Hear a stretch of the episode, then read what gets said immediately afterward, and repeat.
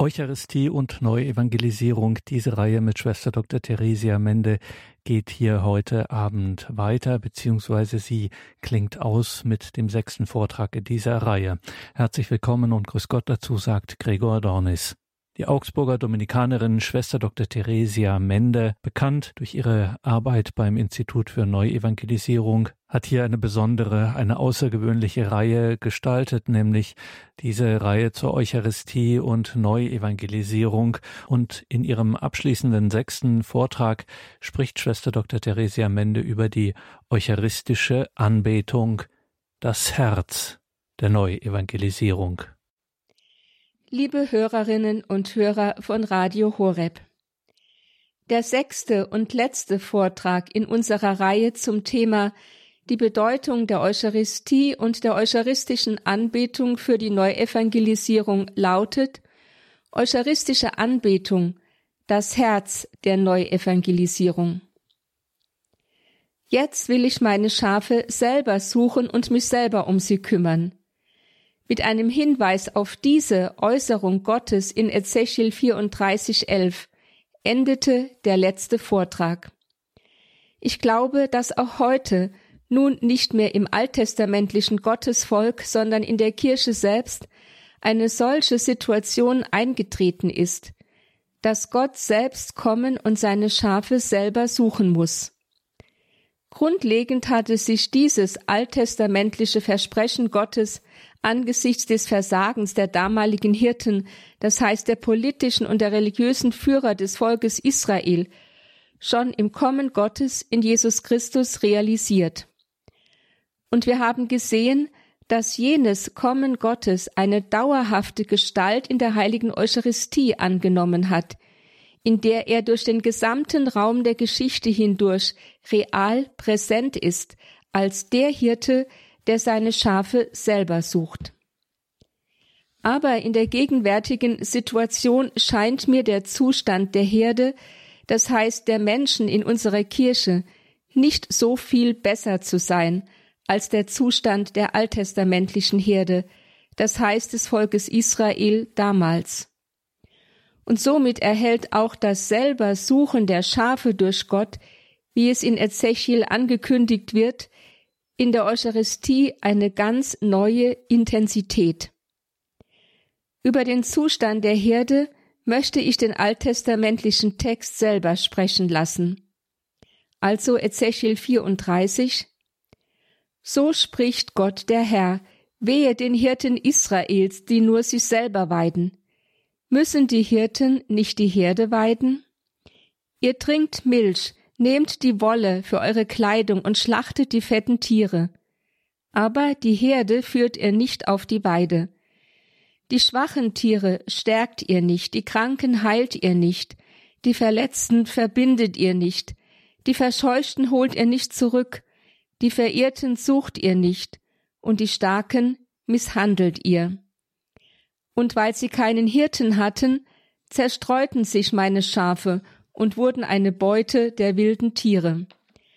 Meine Herde irrt auf den Bergen und Höhen umher und war über das ganze Land verstreut. Doch keiner kümmerte sich um sie, niemand suchte sie. Soweit Ezechiel. Es soll hier nicht um eine Verurteilung der Hirten gehen. Es gibt viele Bischöfe und Priester, die sich mit aller Hingabe um ihre Pfarreien und Diözesen bemühen. Dennoch ist es einfach Tatsache, dass aufs Ganze gesehen das Volk Gottes, die Kirche, zumindest in Deutschland, sich in dem oben beschriebenen gefährlichen Zustand befindet. In alle Himmelsrichtungen zerstreut, uneins, irren die Gläubigen auf den Bergen und Höhen verschiedenster Ideologien umher, werden schutzlos zur Beute verschiedenster säkularer Heilslehren und gesellschaftlicher Trends, die sich Gendergerechtigkeit, Ehe für alle, Tötung auf Verlangen, Abtreibung und so weiter nennen, die sie aber in Wirklichkeit, im alttestamentlichen Bild gesprochen, verschlingen wie wilde Tiere.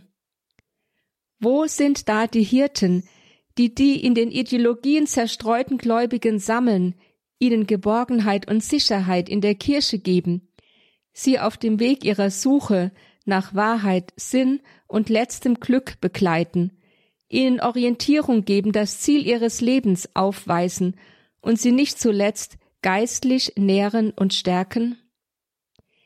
Es scheint, dass die Hilflosigkeit in der Kirche angesichts der modernen Entwicklungen in der Gesellschaft so groß und die Angst, klare Position zu beziehen, angesichts des medialen Drucks so beherrschend geworden ist, dass Gott selber eingreifen muss und offensichtlich schon begonnen hat, einzugreifen.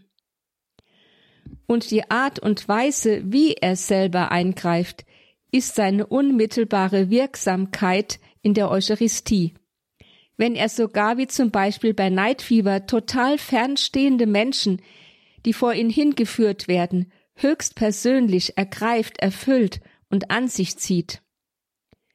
Die verloren gegangenen Tiere, sagt Ezechiel, will ich suchen, die Vertriebenen zurückbringen, die Verletzten verbinden, die Schwachen kräftigen, die Fetten und Starken behüten. Ich will ihr Hirt sein und für sie sorgen, wie es recht ist. All diese Verheißungen Gottes haben sich in den letzten Jahrzehnten tausendfach erfüllt, wo Menschen vor dem Angesicht Jesu in der Eucharistie die Erfahrung machen durften, dass er es ist, der sie tatsächlich aus ihrer Verlorenheit und Gottesferne befreit, liebevoll angenommen, ihre inneren Verwundungen geheilt, ihren schwachen Glauben gestärkt und ihnen neue Lebensfreude eingehaucht hat.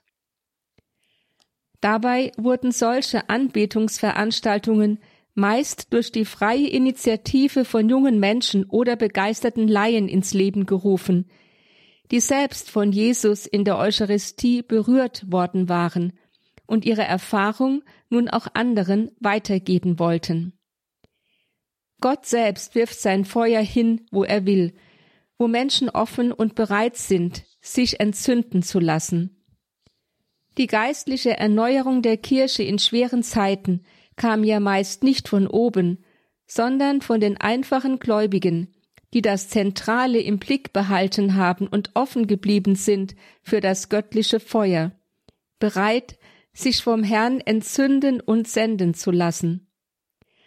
So scheint Gott auch in unserer gegenwärtigen Kirche angesichts einer weitgehenden Lähmung selbst die Initiative ergriffen und auf einem dem Wesen der Kirche ureigenen sakramentalen Weg erreicht zu haben, was rein menschliche Bemühungen nicht mehr geschafft hätten. Diese Betrachtung unserer gegenwärtigen kirchlichen Situation verlangt einen radikalen Perspektivenwechsel von uns. Denn nur da, wo wir begreifen und annehmen, dass Gott selbst eingegriffen hat als der gute Hirt, der seine Schafe selber sucht. Nur da, wo wir annehmen, dass er mit anderen Worten gesagt selbst der Missionar ist, der sich in Jesus Christus im Sakrament der Eucharistie den Weg in die Herzen der Menschen bahnt. Nur dann, wenn wir begreifen, dass wir selber zurücktreten und ihm die entscheidende Initiative überlassen müssen, dass wir quasi nur seine Hirtenhunde sind, deren Aufgabe es ist, die Verirrten und Suchenden vor sein Angesicht zu bringen, ohne selbst zur Geltung zu kommen. Nur da kann wirkliche Erneuerung der Kirche geschehen. Im weiteren Vortrag möchte ich diese Behauptungen durch konkrete Erfahrungen verifizieren und vertiefen. Meine junge Mitschwester und ich hatten uns sehr viel Mühe mit der Schulpastoral in unserer ordenseigenen Schule, dem Edelstein-Gymnasium in Speyer gemacht. Bibelkreise, Wallfahrten, Frühschichten und so weiter. Alles, was wir an traditioneller Jugendarbeit irgendwie aufbieten konnten, haben wir versucht. Eines Tages saßen wir jedoch mit weiteren Mitschwestern, die in der Schule tätig waren, frustriert in unserer kleinen Küche zusammen und sagten uns, ob wir etwas tun oder nichts tun, es kommt auf das Gleiche heraus, es kommt kaum einer, es bringt keine Früchte, es ist einfach sinnlos. Da beschlossen wir, einfach einmal das zu tun, was uns aus dem Herzen kommt, ohne Schülerinnen, nur für uns allein. eine ganze Nacht Anbetung in der Schulkapelle. In unserem Kloster gab es seit 1934 ewige Anbetung, das heißt täglich eucharistische Anbetung von morgens nach der heiligen Messe bis abends nach der Vesper. Anbetung war uns also vertraut und wir liebten sie. Da kam einer von uns der Gedanke, warum laden wir nicht die Schülerinnen, das Edith-Stein-Gymnasium ist ein Mädchengymnasium, warum laden wir nicht die Schülerinnen zu unserer Gebetsnacht ein? Und es folgte die etwas sarkastische Bemerkung, die kommen ja eh nicht. Also luden wir die Schülerinnen ein, mit einem unattraktiven weißen Zettel, auf dem weder ein Blümchen noch ein Bildchen oder irgendeine motivierende Einladung stand, sondern lediglich die nüchterne Tatsache. Anbetungsnacht im Edith-Stein-Gymnasium von bis. Darunter der Anmeldeabschnitt. Wir glaubten ja nicht daran, dass sich jemand dafür interessieren würde. Und was glauben Sie, wie viele Schülerinnen kamen? Es waren 60. Wir waren überwältigt und auch etwas überfordert. Die Kapelle war für so viele Kinder zu klein, aber irgendwie muss die Anbetungsnacht sie dennoch berührt haben. Heute wissen wir, dass er sie angesprochen hatte, denn sie rannten mir danach die Tür ein, Schwester, wann machen wir wieder eine Gebetsnacht? Nichts lieber als das. Wir luden also zu einer zweiten Anbetungsnacht ein. Da kamen 120 Schülerinnen. Zur dritten Anbetungsnacht kamen 150 und dann bis zu 200. Von da an gab es regelmäßig Anbetungsnächte im Edith Stein Gymnasium circa vier bis fünfmal im Jahr. Die Teilnehmerinnen kamen nach anfänglichem Übergewicht auf den jüngeren Schülerinnen schließlich aus allen Jahrgängen von Klasse 5 bis 13. Mit der Zeit übernahmen die Großen dann als Gruppenleiterinnen Verantwortung für die Kleinen. In nochmal eigenen Gruppenleiterschulungen wuchsen diese älteren Jugendlichen immer mehr in eine tiefe, persönliche Jesusbeziehung hinein und wurden so zu wertvollen Vorbildern und Begleitern für die jüngeren Schülerinnen. Wir hatten 2001 mit den Anbetungsnächten begonnen und es gibt sie bis heute. Nach Übergabe der Schule in eine Stiftung und dem Weggang der Schwestern im Jahr 2010 haben die Religionslehrer die Anbetungsnächte auf Wunsch der Schülerinnen weitergeführt. Was ist das Geheimnis der Anbetungsnächte? Was hat die Kinder und Jugendlichen angezogen und bei vielen eine unglaubliche Wandlung bewirkt, so dass ein erfahrener Lehrer, ein ehemaliger Schulleiter, der nach seiner Pensionierung in unserem Gymnasium noch ein paar Stunden Latein unterrichtete, einmal bemerkte, bei euch ist irgendetwas anders, da ist eine ganz andere Atmosphäre. Was ist also das Geheimnis der Anbetungsnächte? Kurz zusammengefasst, es ist die Entdeckung oder besser gesagt die Erfahrung einer persönlichen, lebendigen Jesusbeziehung, die sich vor allem in der eucharistischen Anbetung entwickelte. Ich möchte das noch ein wenig erläutern. Zu Beginn der Anbetungsnacht am Freitagnachmittag ab 16 Uhr sangen wir mit den Schülerinnen Lieder aus dem Jubilate Deo. Dieses Liederbuch enthält einfache, oft biblisch fundierte Liedtexte mit ansprechenden Rhythmen, die es jungen Menschen erleichtern, den geistlichen Inhalt zu verstehen und die Lieder selbst instrumental zu begleiten. Zwischen den Liedern haben wir spontan mit freien Worten gebetet. Nach und nach haben die Schülerinnen sich eingeklinkt und ebenfalls frei gebetet, ihre kleinen und großen Sorgen, aber auch Freuden ins Wort gefasst und Gott anvertraut. Das war ein erster, ursprünglich unbeabsichtigter Lernerfolg. Die jungen Menschen haben intuitiv begriffen, dass Gott nicht einer ist, dem ich ein paar Texte vorlesen oder ein kunstvolles Programm absolvieren muss, sondern dass er einer ist, der lebendig da ist und mir wirklich nahe ist, mit dem ich unkompliziert sprechen kann, wie mit einem Freund, der sich für mich und für mein Leben interessiert, dem ich sagen darf, was mich bewegt und der mir zuhört und antwortet. Jesus-Beziehung als eine Freundschaftsbeziehung, als etwas Lebendiges, Bewegendes, das mich zutiefst erfüllt und froh macht. Das ist es, was junge Menschen unglaublich anzieht. Sind sie doch in diesem Alter besonders darauf ausgelegt, Freundschaften zu entdecken. Warum nicht auch die Freundschaft mit Jesus? Wir Schwestern haben bei dieser ersten Etappe der Anbetungsnächte erkannt, dass das freie Beten aus dem Herzen für junge Menschen eine ganz wichtige Erfahrung ist. Es ist der Schlüssel zur Entdeckung einer tiefen, lebendigen Freundschaft mit Jesus. Es führt heraus aus der Erfahrung, die Kinder leider oft in unseren erwachsenen Gottesdiensten machen, dass Beten etwas Schweres, etwas mühsam Vorbereitetes, ja nicht selten sogar etwas Unverständliches ist für sie, das an ihrem Horizont und ihrer Erlebniswelt vorbeigeht. Freies Beten hingegen führt sie zu einer befreienden Gotteserfahrung und zu einem persönlichen, liebevollen Gottesverhältnis. Das gilt übrigens nicht nur für Kinder, sondern auch für Erwachsene. Auf die einführende Zeit des Singens und Betens folgte eine biblische Katechese mit anschließendem Gespräch in Kleingruppen. Auch hier ging es darum, Jesus selbst zu begegnen, der in seinem Wort auf uns zukommt, uns anspricht, Horizonte eröffnet, Fragen beantwortet, aber auch Fragen an uns stellt und uns Orientierung und Begleitung gibt. In den Gesprächsgruppen redeten wir nicht nur miteinander, sondern gaben Jesus auch Antwort auf sein Wort in freiem Gebet am Ende der Gesprächszeit. Somit erhielten die Schülerinnen auch in dieser zweiten Phase der Anbetungsnacht die Chance einer lebendigen, wechselseitigen Begegnung mit Jesus. Nach dem anschließenden Abendessen gab es eine Beichtkatechese. Sieben bis acht Priester kamen zu einer Anbetungsnacht, um den jungen Menschen das Sakrament der Versöhnung anzubieten. Und sie hatten alle Hände voll zu tun.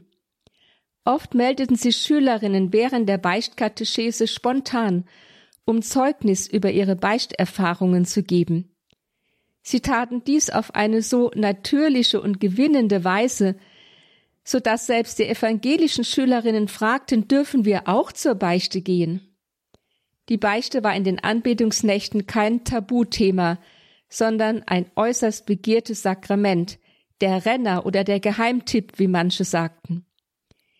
Wir mussten an den Abenden die Schülerinnen regelrecht bremsen, damit nicht alle gleichzeitig in die Beichtzimmer stürmten. Diese junge Menschen hatten eine ganz wichtige Erfahrung gemacht. Im Sakrament der Versöhnung habe ich die Chance, einem Menschen einmal meine innersten Nöte anzuvertrauen. Kinder und Jugendliche kennen ja sehr wohl das Phänomen der Sünde in ihrem Leben und leiden oft darunter, dass sie nicht darüber sprechen und sie nicht wirklich loswerden können. Hier war nun ein Mensch, der für sie da war, der ihnen zuhörte, ihnen einen Rat gab und am Ende wirklich die Last von ihnen nahm, da er die Vollmacht besitzt, im Namen Jesu wirklich Sünden zu vergeben.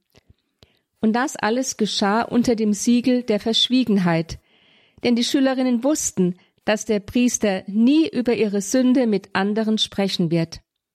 So wurde die Beichte für sie gerade im Zeitalter der sozialen Medien, wo selbst Intimstes sofort in alle Welt gepostet wird, zu einem ganz entscheidenden Schutzraum ihrer Persönlichkeit. Viele Schülerinnen waren seit ihrer Erstkommunion nicht mehr zur Beichte gegangen.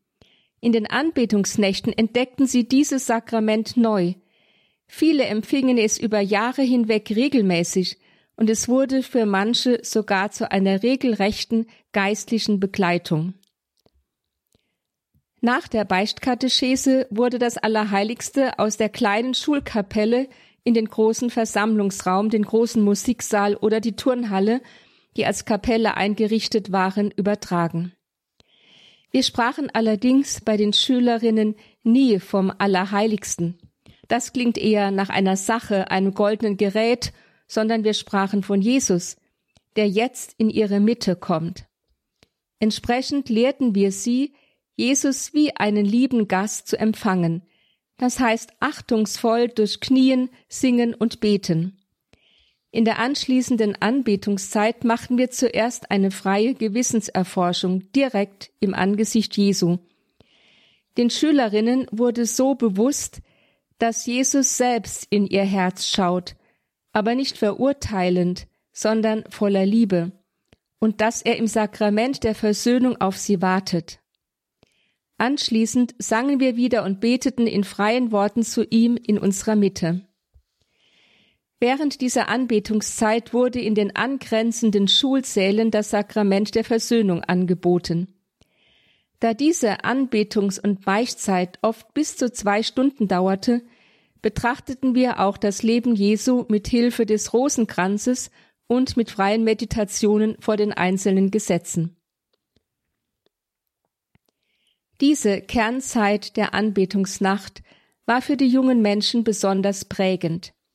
Hier erfuhren sie, wie gut es ist, der Wahrheit des eigenen Seins ins Auge zu schauen, zugleich von Gott mit einer unendlichen Liebe und überwältigenden Barmherzigkeit angenommen zu werden, befreit und geheilt vor ihn hintreten zu dürfen und von ihm erfüllt zu werden.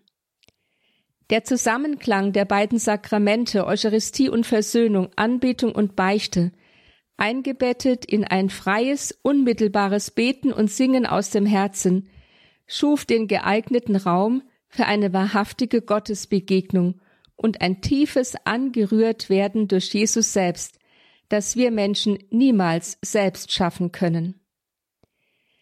Nach Anbetungs- und Beichtzeit konnten die Schülerinnen sich in der Turnhalle sportlich austoben und danach noch eine Nachtmahlzeit zu sich nehmen, bevor sie sich wieder zum Nachtsegen in der Kapelle versammelten. Die Priester legten ihnen dort einzeln die Hände auf und sprachen einen persönlichen Segen, der ihnen noch einmal bewusst machte, dass sie diese Nacht geborgen unter Gottes Schutz verbringen dürfen. Anschließend war Schlafenszeit mit Isomatte und Schlafsack im Schulsaal. Aber jeder durfte zwischendurch einzeln oder in kleinen Gruppen zur stillen Anbetung in die Kapelle kommen. Diese Zeiten der stillen Anbetung waren besonders gesegnete Zeiten. Die Schülerinnen kamen, setzten sich oft neben uns Schwestern und erzählten uns ihre kleinen und großen Sorgen. Schwester, meine Mama weint den ganzen Tag und der Papa ist nicht mehr da, sagte einmal eine Schülerin zu mir. Sie können sich vorstellen, welch ein Drama für ein Kind die Trennung seiner Eltern bedeutet. Es liebt sie doch beide, aber gerade deshalb kann es mit keinem von ihnen sprechen. Kinder stehen mit solchen Sorgen oft alleine da, tief verletzt und ausgeliefert. In solchen Situationen haben wir mit den Kindern und Jugendlichen um innere Heilung gebetet, ihre Not mit eigenen Worten zu Jesus gebracht, der ja unmittelbar vor uns in der Eucharistie gegenwärtig war. Hier ist ganz viel Heilung geschehen. Die jungen Menschen haben Trost und Hilfe vom Herrn erfahren, haben gelernt, mit Jesus ihr Leid zu tragen und haben gespürt, dass er wirklich da ist für sie. Es sind wirkliche Freundschaften mit Jesus entstanden. Am nächsten Morgen feierten wir dann als Höhepunkt und Abschluss der Anbetungsnacht die heilige Messe. Nun, nach der persönlichen und bewegenden Begegnung mit Jesus in der Anbetung und im Sakrament der Versöhnung in der Nacht, war die heilige Messe ein regelrechtes Freudenfest. Es ist uns Schwestern klar geworden, wenn einmal die innere Beziehung zu Jesus entstanden ist, dann erschließen sich auch die sonst den jungen Menschen so unverständlichen Riten der heiligen Messe fast von alleine. Dann braucht es nur noch wenig, um ihnen das Nötigste zu erklären. Die Bedenken, die zuweilen in pastoralen Kreisen gegen die Anbetung mit Kindern und Jugendlichen vorgebracht werden, dass diese noch nicht eucharistiefähig seien, sondern erst einmal langsam dahin geführt werden müssten, erledigen sich hier wie von selbst. Natürlich verstehen die Kinder und Jugendlichen die Riten der heiligen Messe gewöhnlich nicht auf Anhieb und schon gar nicht intellektuell. Tatsächlich sind sie in dieser Hinsicht noch nicht eucharistiefähig. Aber sie erfassen mit dem Herzen die Schönheit der Begegnung mit Jesus, lassen sich von ihm ergreifen und in die Faszination seiner Person hineinziehen, so dass sich ihnen sekundär auch die Liturgie der heiligen Messe erschließt. Sie werden quasi an der Hand Jesu selbst hineingeführt, während wir mit unseren Erklärungen nur noch ein wenig Nachhilfe leisten. Kinder und Jugendliche sind so in der Tat vielleicht nicht eucharistiefähig, aber sie sind beziehungsfähig und gerade auf diesem Sektor besonders sensibel. Im Zentrum der heiligen Messe aber steht zuerst einmal die Begegnung mit Jesus, die Beziehung also, während die Riten lediglich dahin führen wollen. Durch die Anbetungsnächte angeregt, haben eine Reihe von Schülerinnen im Laufe der Jahre den Wunsch geäußert, getauft zu werden. Wenn ich sie fragte, was sie denn zu diesem Schritt bewegt, lautete die Antwort fast immer ähnlich. Jesus hatte sie in der Anbetung berührt. Eine Schülerin drückte es so aus. Bei der Anbetung in der Nacht habe ich gespürt, dass Jesus mich genommen hat.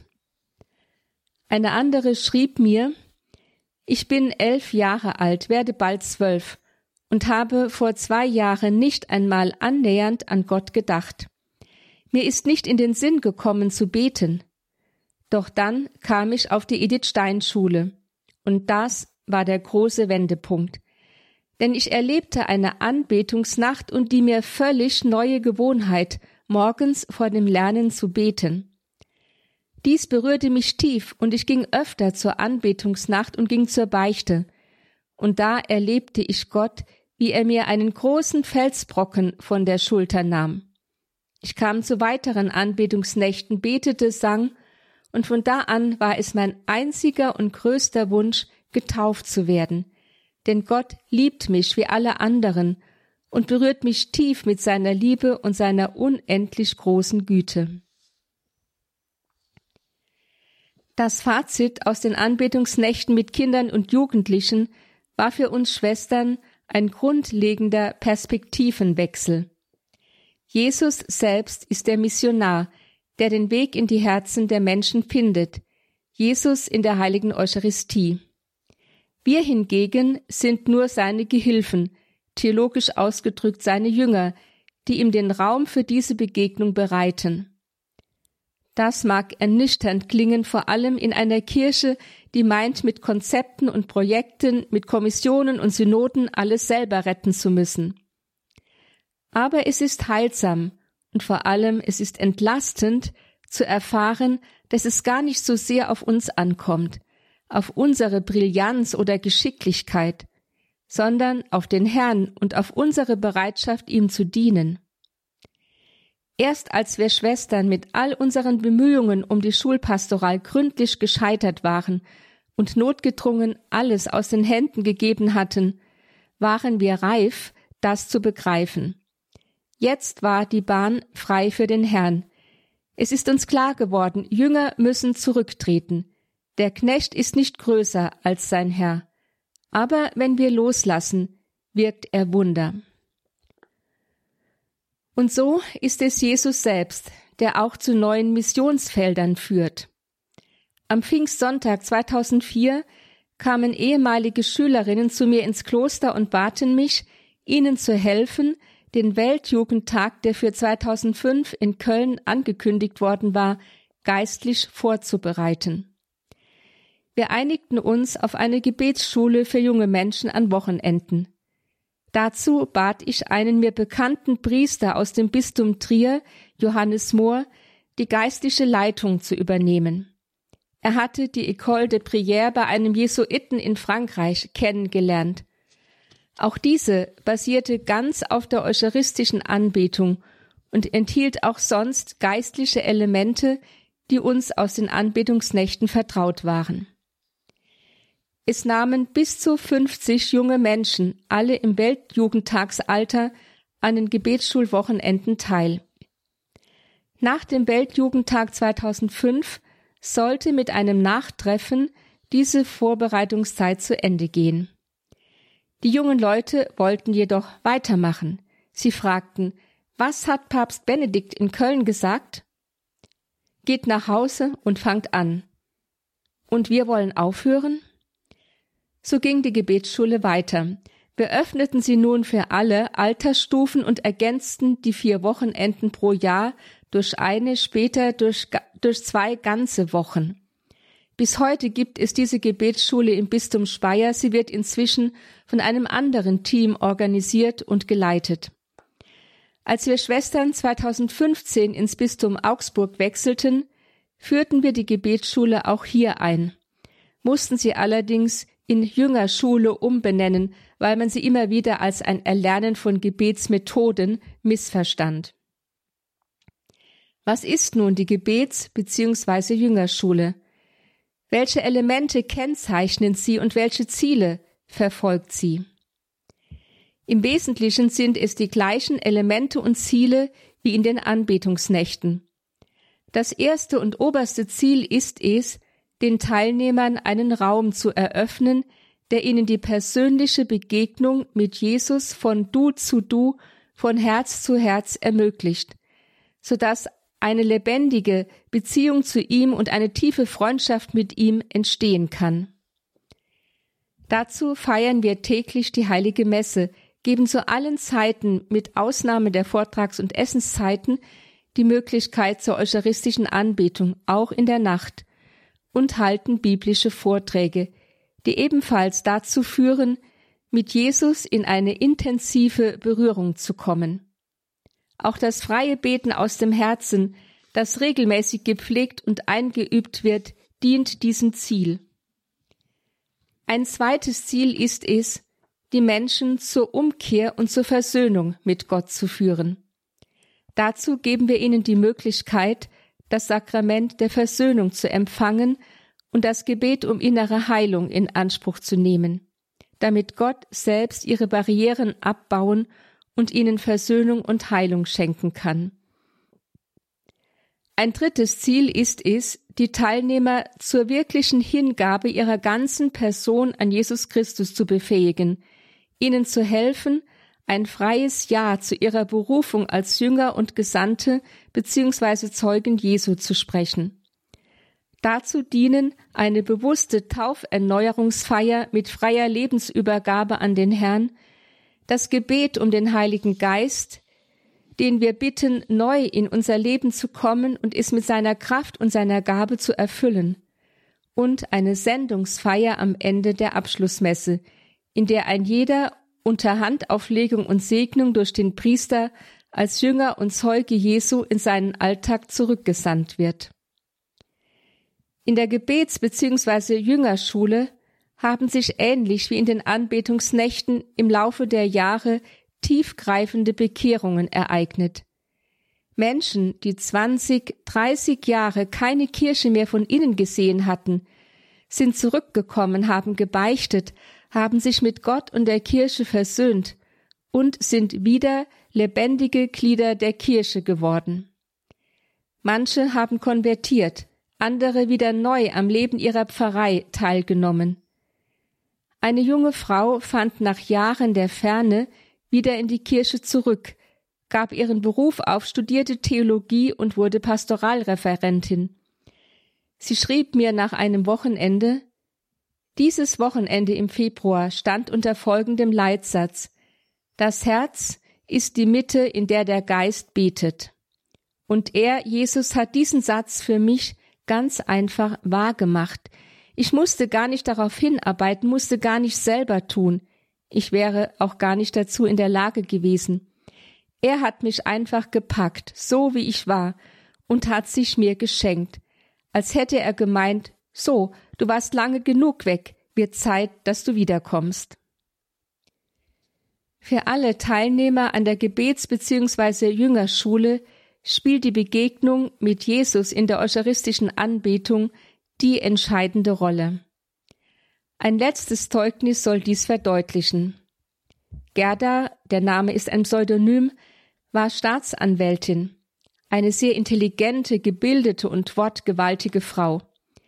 Mehrere Jahre besuchte sie mich regelmäßig, um mit mir über ihre Fragen und Probleme zu diskutieren. Sie war evangelisch aus der Kirche ausgetreten und nannte sich selbst eine bekennende Atheistin. Insbesondere der Glaube an die Dreifaltigkeit und an die reale Gegenwart Jesu in der Eucharistie waren ihr ein Stein des Anstoßes. Das ist ja Quatsch. Seid ihr Katholiken denn Menschenfresser? In diesem Stil quälten wir uns jahrelang herum, bis mir eines Tages der Geduldsfaden riss und ich sagte, jetzt ist Schluss. Es macht keinen Sinn, weiter zu diskutieren. Wir drehen uns im Kreis. Alle Argumente sind ausgetauscht. Du musst halt einfach einmal den Schritt über deinen Intellekt hinweg tun und glauben. Es gibt Wahrheiten, die versteht man nur, wenn man sich auf sie einlässt. Und das ist ganz besonders bei Gott so. Er wäre ja nicht Gott, wenn er in deinen kleinen Verstand hineinpasste. Ich dachte, jetzt ist es aus mit der Freundschaft. Und da sagte sie einfach nur, und wie soll ich das machen? Ich lud sie in die Gebetsschule ein, und sie kam tatsächlich. Am ersten Abend erklärte ich den Teilnehmern die Nachtanbetung. Sie sollen nach der gemeinsamen Eröffnung der Anbetung ins Bett gehen und zu Jesus sagen, wenn du mich heute Nacht wecken willst, dann komme ich. Wenn du willst, dass ich schlafe, weil ich vielleicht den Schlaf brauche, bin ich bereit zu schlafen. Wenn sie dann aber geweckt werden, sagen sie zu Jesus, ja, ich komme, stehen sie auf und gehen sie in die Kapelle. Ohne Gebetbuch, ohne Rosenkranz, ohne Bibel und vor allem ohne Uhr. Sagen sie zu Jesus, hier bin ich, rede Herr, dein Diener hört. Und dann schweigen sie und warten, was geschieht. Es geht in dieser Nacht nicht um Leistung, nicht um das, was ich dem Herrn alles bringe, sage und tue, nicht um fünf Rosenkränze, zehn Litaneien und stundenlanges Aushalten, sondern es geht um ihn. Überlassen Sie ihm die Zügel, denn er will auch einmal zu Ihnen sprechen und in Ihnen wirken. Wenn Sie dann nach einer gewissen Zeit müde werden, gehen Sie wieder ins Bett. Während ich das erklärte, sah ich schon in Gerdas Gesicht die Rebellion aufsteigen. Oh Schreck, dachte ich. Sie wird mir mit ihrer Wortgewalt doch nicht den ganzen Laden durcheinander bringen. Und ich betete im Hinterkopf, Jesus, halt sie zurück. Sie sagte nichts, aber beim Verlassen des Raumes zog sie mich zur Seite und flüsterte mir ins Ohr, ihr Katholiken, ihr spinnt. Ihr bildet euch das alles nur ein. In meiner Verzweiflung erwiderte ich, nun gut, dann geh schlafen, wenn alles nur Einbildung ist, wirst du ja nicht geweckt. Am nächsten Morgen kam sie auf mich zu und berichtete, dass sie in der Nacht geweckt worden und in die Kapelle gegangen war. Was dort geschah, schrieb sie später nieder und versah es mit ein paar einleitenden Bemerkungen zu ihrer Person. Hier ihr Zeugnis in Auszügen. Zunächst möchte ich darlegen, dass mein Verhältnis zur christlichen Religion und Kirche seit Ende meiner Schulzeit sehr distanziert war, bis zur Leugnung der Trinität. Das heißt vor allem der Gottessohnschaft Jesu. Meine Vorstellung von Gott war dahingehend zusammengeschustert, dass es wohl ein höheres Wesen gibt, dem wir uns nicht entziehen können, und das war mir genug. Dieser Zustand dauerte circa 40 bis 50 Jahre. Vor vier Jahren zog ich dann endlich die Konsequenz, dass ich als Nicht-Christin auch nicht in eine christliche Kirche gehöre und trat aus der evangelischen Kirche aus. Erstaunlicherweise begann ich dann, mich für Religion im Allgemeinen und insbesondere für das von mir verneinte Christentum zu interessieren. Um es kurz zu machen, durch Gespräche mit den richtigen Personen, durch Lesen einschlägiger Bücher und des Neuen Testamentes konnte ich die Lehre von dem dreieinigen Gott, soweit dies mit der menschlichen Vernunft überhaupt möglich ist, dann einigermaßen verstehen. Irgendwann kam dieses Verstehen auch im Herzen an. Also war ich auf dem Weg, vielleicht eine Christin zu werden. Da ich auf diesem Weg auch mit dem Katholizismus in Berührung kam, blieb es nicht aus, mich näher mit dessen Lehre und dem gelebten Glauben in der katholischen Kirche auseinanderzusetzen. Das Sakrament der Eucharistie, welches mir bis dahin nur in groben Zügen bekannt war, interessierte mich nun in besonderem Maße. Die Ausführungen des Karmelitenpaters Reinhard Körner ließen mich tiefer in dieses Geheimnis eindringen, mit der Folge, dass ich annähernd begreifen konnte, dass Jesus in der Eucharistie in seiner ganzen Person also real gegenwärtig ist und bleibt, solange diese konsekrierten Gestalten bestehen. Mit anderen Worten, er ist da, er ist bei uns. Diese Erkenntnis war, auch wenn es mir schwer fiel, in meinem Verstand angekommen, aber nicht in meinem Herzen. Und nun zur Nacht des 11. Dezember 2011. Ich besuchte in dieser Zeit die Gebetsschule in Maria Rosenberg. Es wurde dort unter anderem auch über das Wirken des Heiligen Geistes, zum Beispiel in der Wandlung, in den Sakramenten und in unserem Leben gesprochen. Und auch, dass es sein kann, dass Jesus einen in der Nacht aufweckt und in die Kapelle ruft, in der die ganze Nacht hindurch das Allerheiligste zur Anbetung ausgesetzt ist. Ich gebe zu, dass ich mir im Geheimen gewünscht habe, gerufen zu werden. Gleichzeitig hatte ich meine Zweifel, dass so etwas überhaupt geschehen kann, und ging davon aus, dass ich jedenfalls dafür nicht in Frage käme. Also gegen 22 Uhr ging ich zu Bett und schlief gleich fest ein. Etwa gegen ein Uhr wachte ich tatsächlich auf und überlegte, soll das etwa sein Ruf sein? Stehst du auf oder nicht? Ach nein, lieber nicht. Warte mal ab. Das Ergebnis war, ich schlief wieder ein. Ungefähr eine Stunde später wurde ich mit einer unglaublichen Vehemenz vom Bett hochgerissen und war sofort glockenhell wach und sagte mir, deutlicher geht es nicht. Dann lief alles ab wie von selbst. Ich dankte Jesus und sprach, ich komme, zog mich an und ging in die abgedunkelte Kapelle, in der die angeleuchtete Monstranz mit der konsekrierten Hostie auf dem Altar stand. Dort warf ich mich auf den Boden, eine für mich als Ex-Protestantin ungewöhnliche, ja bisher abgelehnte Verhaltensweise und betete. Ein unbeschreibliches, bisher nie gekanntes Gefühl, auch Staunen und Dankbarkeit befielen mich. Dann flossen die Tränen, einfach so und befreiend. Ich verbrachte eine längere Zeit, zum Teil kniend, zum Teil sitzend in der Kapelle. Mein Körper spielte verrückt, es, es wurde mir heiß und kalt. Das Herz schlug schneller und schließlich überkam mich eine tiefe Ruhe und Freude, und ich wusste, er ist da, er ist gegenwärtig und er berührt mich mit seinem Geist. Wenn ich auch generell fast immer zu Zweifeln neige, in diesen Momenten gab es keinen Zweifel für mich.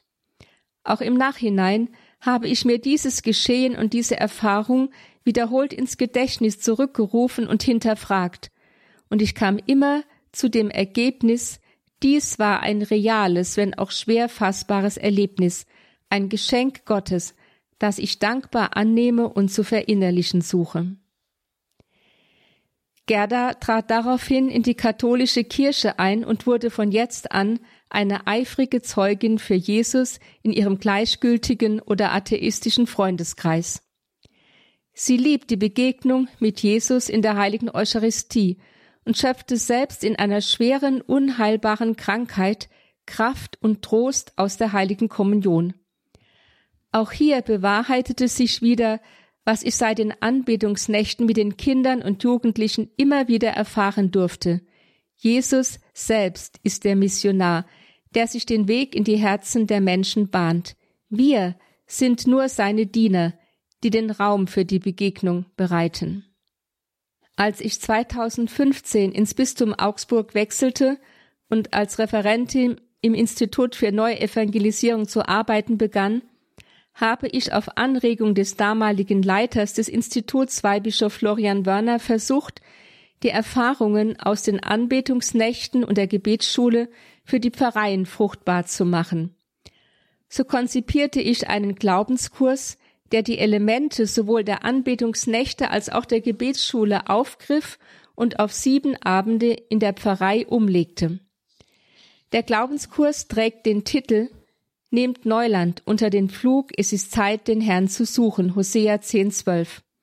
Ein Weg der Neuevangelisierung in der Pfarrgemeinde. Seit der Kurs 2016 erstmals im Bistum Augsburg angeboten wurde, hat er ein überraschend großes Echo gefunden. Bis zum Beginn der Pandemie konnte er in vielen Pfarreien mit hoher Teilnehmerzahl durchgeführt werden. Inzwischen ist auch Interesse an dem Neulandkurs außerhalb der Bistumsgrenzen entstanden. Die Struktur des Kurses ist einfach. Er wird an sieben Abenden im Wochenrhythmus durchgeführt. Jeder Abend besteht aus zwei Teilen. Eine Stunde biblischer Vortrag im Pfarrheim, Pandemiebedingt wurde der Vortrag auch schon da oder dort in die Kirche verlegt und eine Stunde eucharistische Anbetung in der Kirche. Im zweiten Teil der Anbetungszeit wird das, was wir im ersten Teil der geistlichen Bibelauslegung erfahren haben, unmittelbar vor dem Angesicht Jesu vertieft und uns von ihm selbst zugesprochen. Zugleich werden verschiedene Formen der Glaubens- und Gebetspraxis eingeübt. Dabei stößt der Zusammenklang von Vortrag und Anbetung in den Teilnehmern einen geistlichen Prozess an, dessen Ziel und Höhepunkt die Tauferneuerung, das Gebet um den Heiligen Geist und die erneute Sendung als Christ in den Alltag ist. Im Rahmen unseres Vortrags heute ist es leider nicht möglich, den Neulandkurs ausführlich vorzustellen.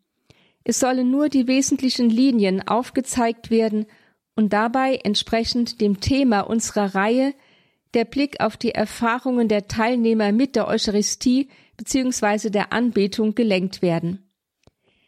Wer sich umfassender über den Neulandkurs informieren möchte, ist eingeladen, an einer der Einführungen in den Kurs teilzunehmen, die ab Herbst im Kloster Wettenhausen sowohl digital als auch präsentisch angeboten werden. Wie die Struktur des Neulandkurses erkennen lässt, ist das Herz desselben der Zusammenklang von Bibel und Anbetung. Diese beiden Elemente durchziehen den gesamten Glaubenskurs und prägen alle Einheiten. Im ersten Teil eines jeden Abends wird in einem Vortrag ein Bibeltext geistlich ausgelegt und nach der Bedeutung dieses Textes für mein Leben gefragt. Die Heilige Schrift ist ja das lebendige Wort Gottes, auch an uns heute. Sie ist neben der Tradition der Kirche das Fundament unseres Glaubens, das uns Orientierung, Halt, Stärkung, Tröstung und Antwort in den Fragen unseres Lebens gibt. Sich mit dem Wort Gottes zu beschäftigen, sich von ihm ansprechen, berühren und führen zu lassen, ist Grundvoraussetzung für ein gläubiges Leben. Im zweiten Teil eines jeden Abends wird dieses Wort Gottes an uns bzw. an mich ganz persönlich in der eucharistischen Anbetung vertieft.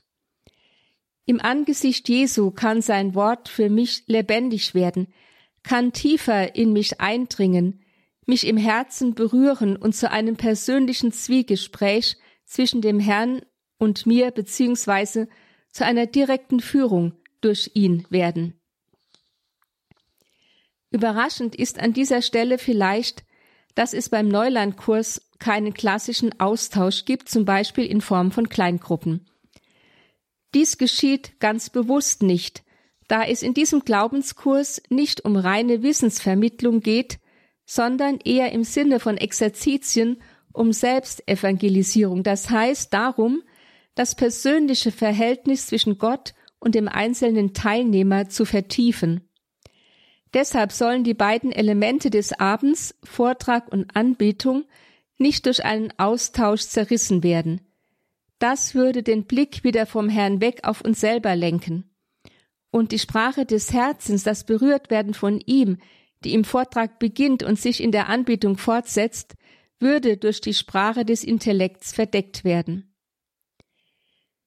Das oberste Ziel des Glaubenskurses ist es dementsprechend, die Menschen in eine lebendige Begegnung mit Jesus in seinem Wort und in der Eucharistie zu führen, damit er sie anrühren und zu lebendigen, brennenden Jüngern Jesu machen kann, die es drängt, ihren Glauben an andere weiterzugeben. Hierzu das berührende Zeugnis einer Teilnehmerin. Ich habe einen neuen, lebendigen Zugang zur Bibel bekommen, zu den wertvollen Botschaften, die ja auch für uns heute aktuell sind. Da wird einem bewusst, es geht nicht um Geschichten und Personen aus einer längst vergangenen Zeit, sondern die Bibel steckt voll weißer Hilfestellungen für uns Menschen von heute. Schritt für Schritt erschließt sich uns an den Abenden unser Glaube, unser liebender und sorgender Gott neu. Es ist, als würde frisches Wasser den Nährboden der Seele erreichen und das, was dort wartet, neu beleben und zum Keimen bringen. Der Kurs ist keine rein theoretische Anleitung oder Wissensvermittlung. Er erschließt uns einen neuen Zugang und gibt uns die Möglichkeit, im Glauben zu wachsen, tiefe Freude zu empfinden. Ich fühle mich so reich beschenkt, in Herz und Geist erreicht, und ich kann wachsen auf Gott hin. Und über die eucharistische Anbetung schreibt eine Teilnehmerin. Die eucharistische Anbetung, die ich zum ersten Mal im Leben erleben darf, ich bin jetzt schon weit über 50, erschließt sich mir von Abend zu Abend tiefer. Das ist ein besonderer Schatz. Ich bin sehr glücklich, das kennengelernt zu haben. Leider zu einem späten Zeitpunkt in meinem Leben aber nicht zu spät. Anfangs musste ich mich zuerst hineinfinden. Am zweiten Abend empfand ich den Altar leer, alles war etwas dunkler, als man das Allerheiligste wieder in den Tabernakel stellte. Mehr und mehr kann ich die lebendige Nähe und unglaubliche Liebe unseres Herrn Jesus Christus spüren. Daher setze ich mich immer in die erste Bank, was sonst gar nicht meine Art ist. Ich hätte diesen Platz selbstverständlich unserem Herrn Pfarrer überlassen, aber in diesem Fall bin ich egoistisch. Ich will die ganze Stunde so nah wie möglich bei unserem Herrn sein. Diese Dame brannte darauf, nach dem Neulandkurs in ihrer Pfarrei Pfarrzellen, das heißt kleine Gruppen zu organisieren, in denen Menschen miteinander beten und sich über ihren Glauben austauschen können. Die Berührung durch Jesus in der Bibel und in der Anbetung hat sie missionarisch gemacht. Das war ausnahmslos die Erfahrung in allen Vereinen, in denen der Neulandkurs stattgefunden hatte, dass die Teilnehmer am Ende darauf brannten, weiterzumachen. Etwas mit Bibel und Anbetung war der einvernehmliche Wunsch aller. Die Begegnung mit Jesus in seinem Wort und in der Eucharistie hat aus den normalen und manchmal auch etwas müden Kirchgängern brennende Jünger Jesu gemacht, hat ihnen die Augen geöffnet für die Schönheit ihres Glaubens und den Reichtum der katholischen Kirche, hat sie feurig gemacht, so dass sie nun darauf drängten, auch anderen von dem Glück ihres wiedergefundenen Glaubens Zeugnis zu geben. Ein Pfarrer, der nach dem Neulandkurs in seiner Pfarrei die stille Anbetung ausdehnte, Pfarrzellen einführte, eine missionarische Woche, Alpha-Kurse und schließlich den Cut-Kurs durchführte, sagte einmal, die, der Neulandkurs hat meine Begeisterungstruppe geschaffen. Nur mit ihr war das alles möglich. Seitdem hat sich meine Pfarrei stark verwandelt. In der Tat, der Neulandkurs mit seinen beiden Schwerpunkten Bibel und Anbetung ist nicht einfach nur ein Glaubenskurs, der bestenfalls hinterher schön war, aber weiter keine großen Spuren hinterlässt.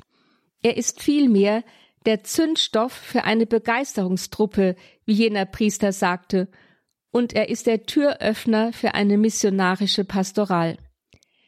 Der Neulandkurs ist der Anfang für mehr, denn je mehr Raum der Herr selbst im Neulandkurs erhält, je mehr er selbst der Missionar in den Herzen der Menschen durch sein Wort und seine Gegenwart in der Eucharistie wirken darf, desto mehr Feuer kann er legen und die Menschen in Missionare verwandeln, und desto mehr wirklicher Aufbruch kann schlussendlich in der Pfarrei geschehen.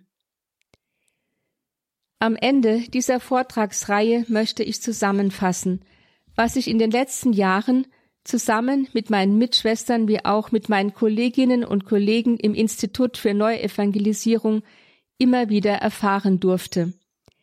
In der gegenwärtigen Situation der Kirche scheint Jesus selbst präsent unter uns in den eucharistischen Gaben von Brot und Wein der gute Hirte zu sein, der seine Schafe selber sucht und sich selber um sie kümmert.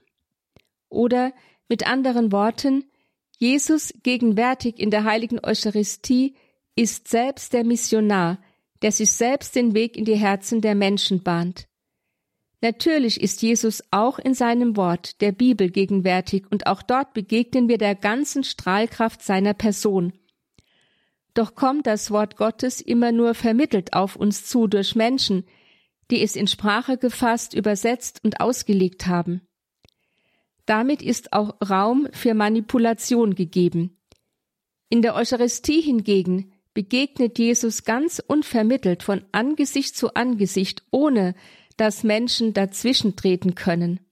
Hier rührt er selbst an unser Herz, unmittelbar und unmissverständlich und ohne große Umwege.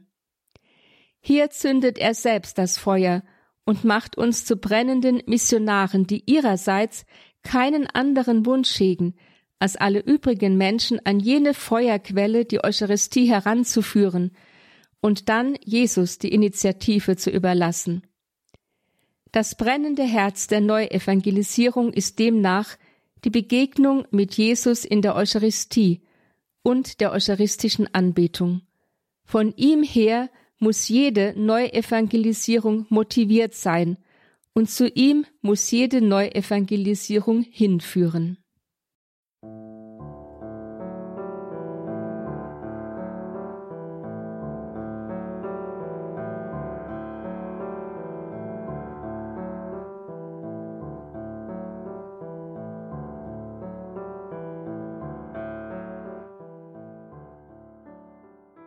Die eucharistische Anbetung, das Herz der Neuevangelisierung.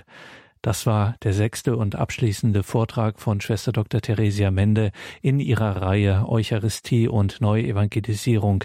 Wertvolle, wichtige, tiefe Gedanken, die sich nicht nur lohnen nachzuhören, die sich auch lohnen, das weiter zu empfehlen, liebe Hörerinnen und Hörer. Wenn Sie das also zum Beispiel in Ihren sozialen Netzwerken teilen möchten, wenn Sie eine CD vielleicht auch weitergeben möchten, immer wieder gern auf diese und auf andere Sendungen von uns aufmerksam zu machen. Das ist ein ganz einfacher und wirkungsvoller Beitrag zur Neuevangelisierung Menschen in ihren Freundeslisten, Menschen in ihrem Umfeld auf diese Gedanken aufmerksam zu machen. Danke Ihnen allen fürs Dabeisein. Hier folgt jetzt um 21.30 Uhr die Reihe Nachgehört. Alles Gute und gottesreichen Segen wünscht Ihr Gregor Dornis.